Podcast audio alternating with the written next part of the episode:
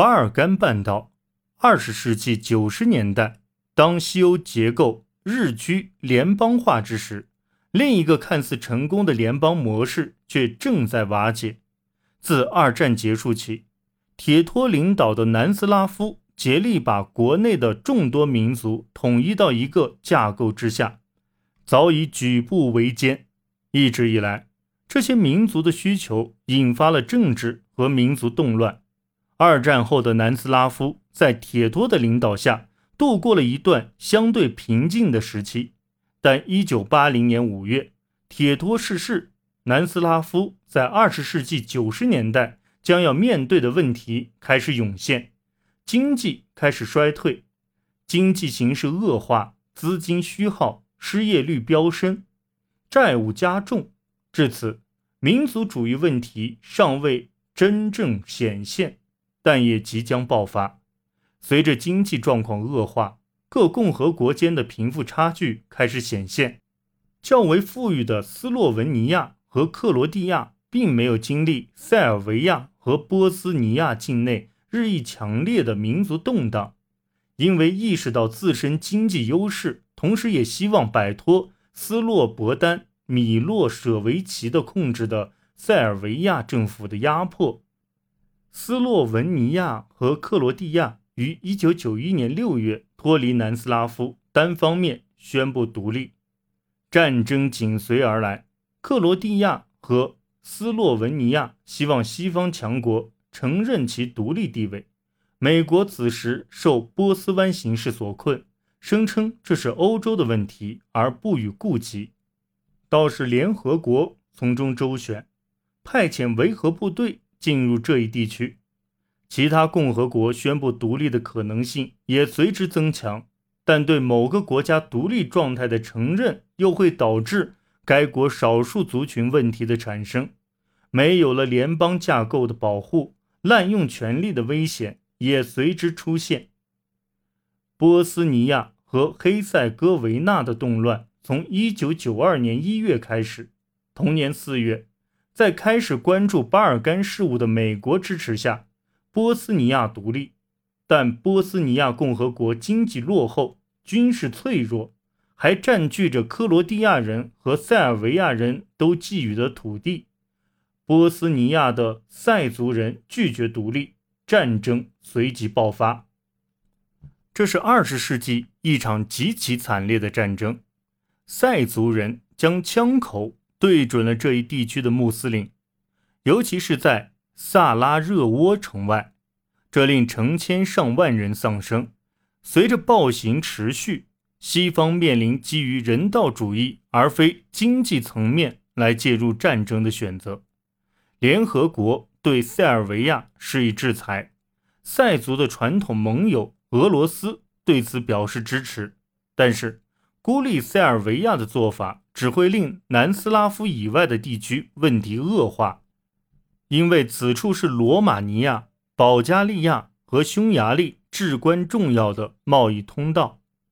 对这些正在发展自身经济的国家而言，任何破坏都是灾难性的。西方把政治资源集中到巴尔干半岛。在一九九三年春，终于出台了暂时的和平方案——万斯欧文和平计划。根据该方案条款，波斯尼亚和黑塞哥维纳将被划分为十个州，其架构类似瑞士。但这一方案若要取得成效，需要联合国派出五万地面部队，并且得到当地民众的支持。然而，波斯尼亚塞族人通过公投的方式拒绝了这一方案，而美国也反对派遣地面部队。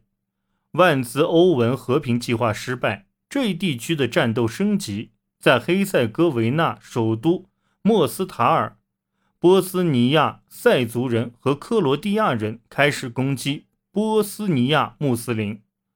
穆族人口主要集中在城市里。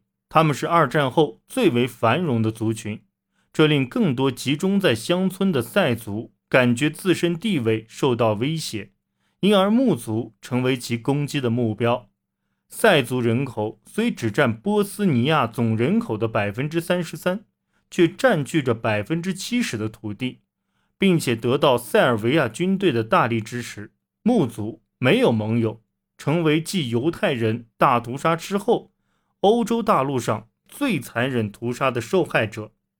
战斗不断加剧，塞族人的炮火摧毁了萨拉热窝，克族人也毁掉了莫斯塔尔。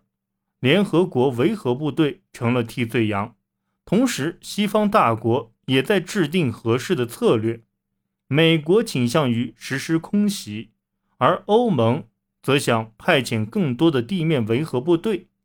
一九九三年三月，北约命令波斯尼亚塞族人撤离萨拉热窝，俄国则出兵防止波斯尼亚政府对塞族发起攻击。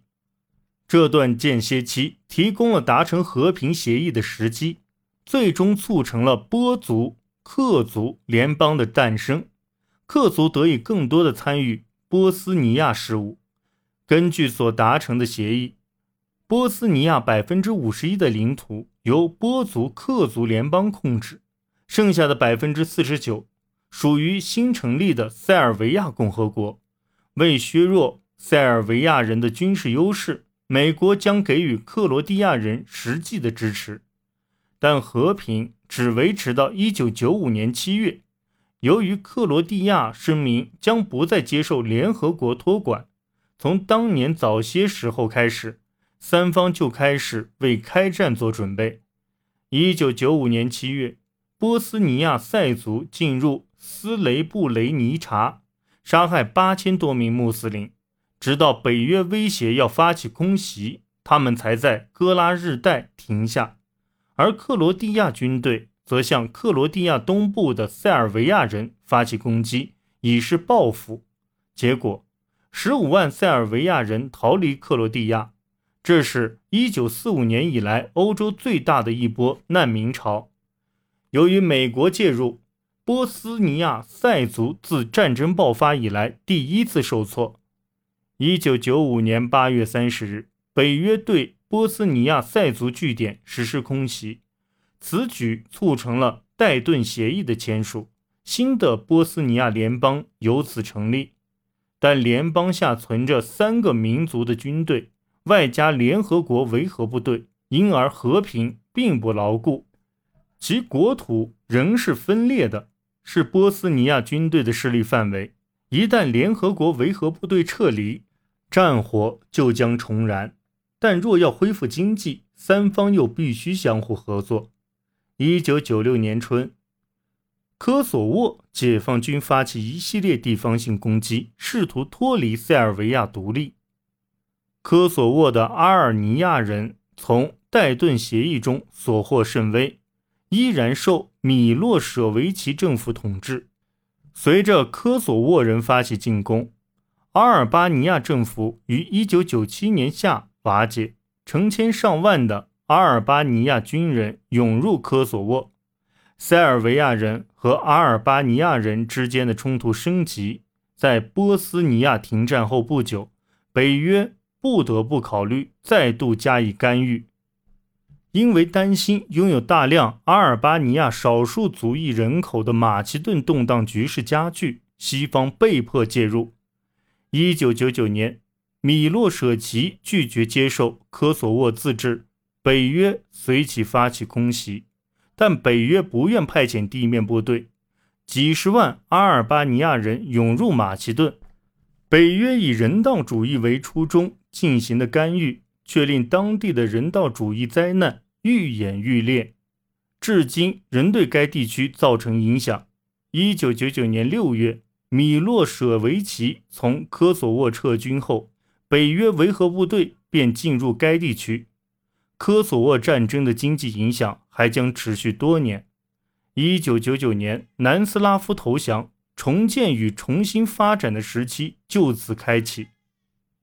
欧洲史上血腥的一个十年之期也随之结束。